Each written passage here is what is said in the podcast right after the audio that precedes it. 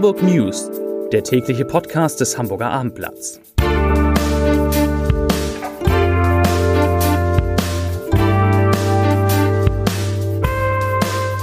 Herzlich willkommen. Mein Name ist Lars Heider und heute geht es um die spektakulären Wetteraussichten für Hamburg, die viel, viel, viel Schnee versprechen.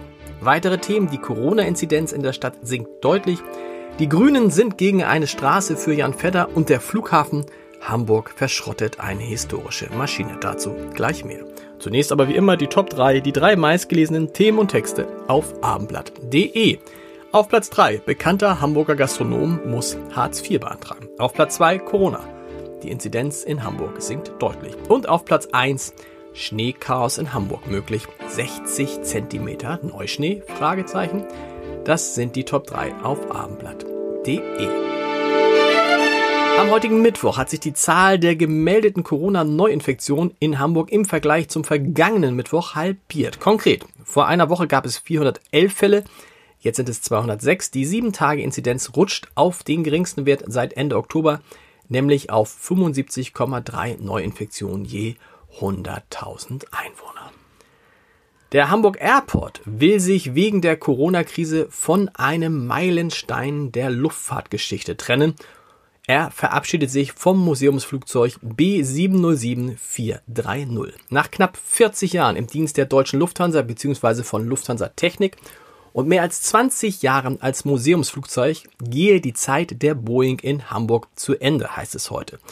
Die wirtschaftlich schwierige Situation zwinge den Flughafen Kosten und Strukturen anzupassen und mehrere Versuche, das historische Flugzeug zu übergeben und als Ausstellungsstück zu erhalten, seien gescheitert. Daher werde es voraussichtlich im Frühjahr zurückgebaut, man kann auch sagen, verschrottet. Das Hamburger Auktionshaus Decho wird besonders interessante Einzelteile der Maschine, wie zum Beispiel Elemente aus dem Cockpit, ausgesuchte Beleuchtungselemente oder Teile der Klappen an den Tragflächen versteigern.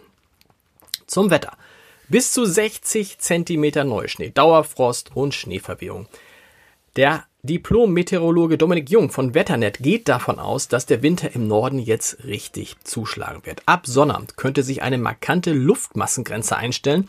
Im Nordosten würde diese dann Dauerfrost und viel Schnee bringen. Zwischen Hamburg und Berlin rechnen die Wettermodelle mit 40 bis 60 Zentimeter Neuschnee und mit Schneeverwehung. Von der Nordsee über Kiel, Hamburg bis nach Berlin könnte es ab dem Wochenende zu tagelangen Schneefällen kommen.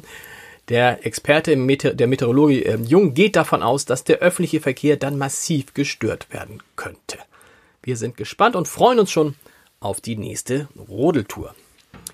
Mit der angestrebten Benennung eines Teils der Elbpromenade nach Jan Vetter entspricht die Stadt wohl der Trauer vieler Hamburgerinnen und Hamburger um den beliebten verstorbenen Volksschauspieler. Doch die Grünen im Bezirk Mitte sehen darin ein Problem. Nach dem Willen der Fraktion sollen künftig keine Straßen, Plätze oder Brücke mehr nach sogenannten Cis-Männern benannt werden. Cis-Männer? So werden jene Männer bezeichnet, die sich mit dem ihnen bei der Geburt zugeschriebenen Geschlecht auch identifizieren. Die Benennung der Promenade zwischen Landungsbrücken und Niederbaumbrücke nach dem Großstadtrevier-Darsteller werde, so sagen die Grünen, das Ungleichgewicht zwischen nach Männern und Frauen benannten Verkehrsflächen weiter zu Ungunsten der Frauen verschieben.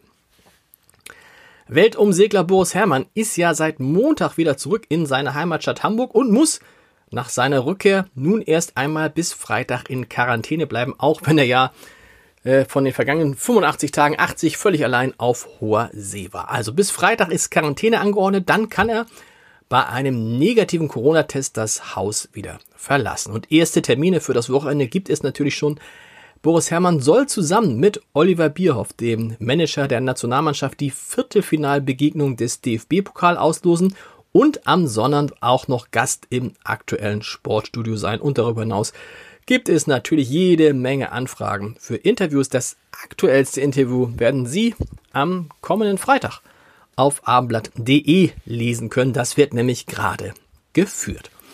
Zum Podcast-Tipp des Tages. In Wie jetzt spreche ich mit Dieter Lenzen, dem Präsident der Universität Hamburg, heute darüber, was aus unserer Demokratie wird und warum Politiker vielleicht erstmal von einem Psychologen begutachtet werden sollten, bevor sie sich zur Wahl stellen.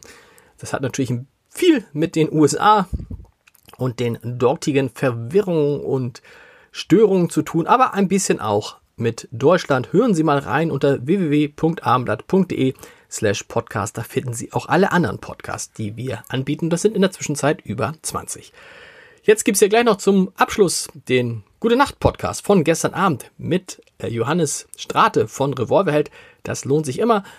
Viel Spaß dabei und ansonsten hören wir uns morgen wieder. Ich wünsche Ihnen einen schönen Feierabend im Homeoffice. Bis dann. Tschüss.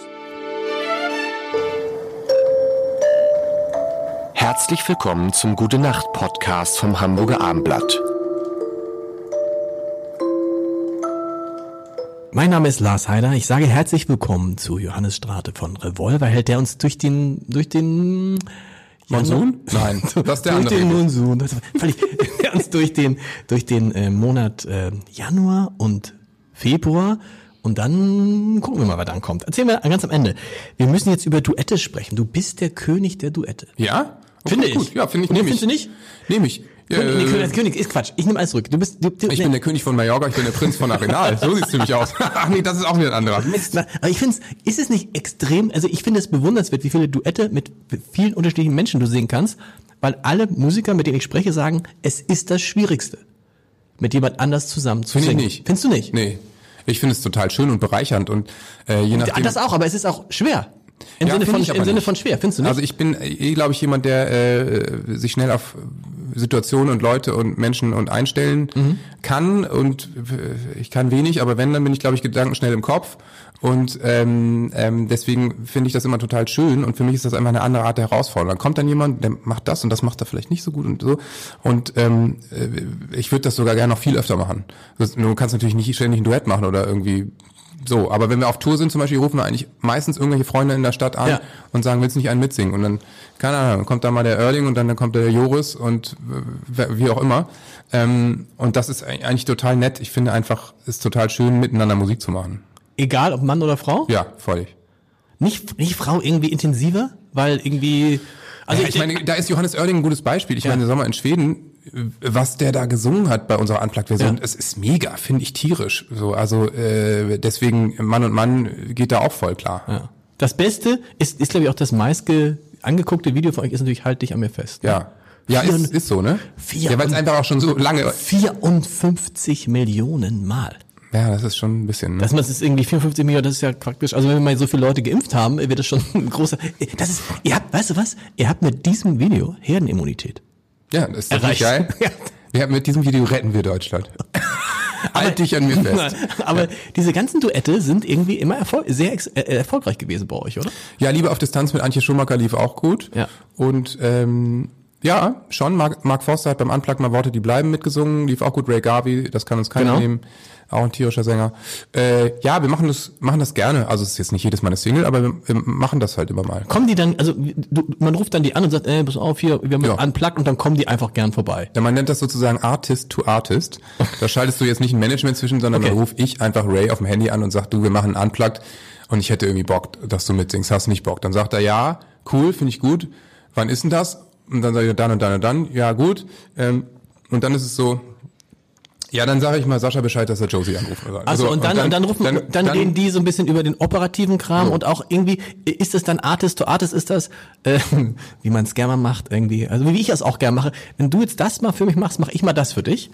Oder ist, Es ist nicht so Give and Take mäßig. Es ist einfach, wir sind Freunde und wenn also fließt kein frage- Geld, wollte ich wissen. Es, Nein, nein. Ah, okay. Da fließt dann kein, äh, nicht, nicht, nö, nicht zwingend Geld, so. Aber zum Beispiel jetzt hat äh, Ray hat diese Yellow Jacket Session gerade auf Instagram, wo er spielt, fahre ich natürlich auch gern vorbei Genau. und will dafür kein Geld haben, so. Also, ne, ich, ich, das ist auch, auch ähm, Cooles Geschäftsmodell. Ich gerade denke gerade so bei, bei, bei diesen ganzen Unplugged-Sachen, da sind ja sehr, sehr viele, die da mitsingen. Wenn die alle kein Geld dafür kriegen, also ich weiß jetzt nicht, wenn, Wie das bei anderen es, ist. es gibt natürlich, ja klar, und ich meine, wenn, weiß ich, wenn jetzt Lady Gaga ein Unplugged macht und dann wird irgendwie offiziell Taylor Swift angefragt, vielleicht fließen da auch ein paar Millionen, Ja. weil die sich vielleicht nicht kennen. Ich glaube aber auch auf dem Level ist es so, dass, dass das, man ist ja dann schon irgendwann auch befreundet mit bestimmten Leuten. Okay. Und ich meine, Johannes Oerding ist einfach ein Kumpel, so, äh, wenn der mich fragt, ob ich im Stadtpark da mit ihm singen will, da stelle ich ihm doch keine Rechnung. Nee, nee, also, klar. Das ist doch irgendwie albern. So, Ja. Vor allen Dingen über was denn? Also Ja. so, äh, wüsste ich ja gar nicht wie.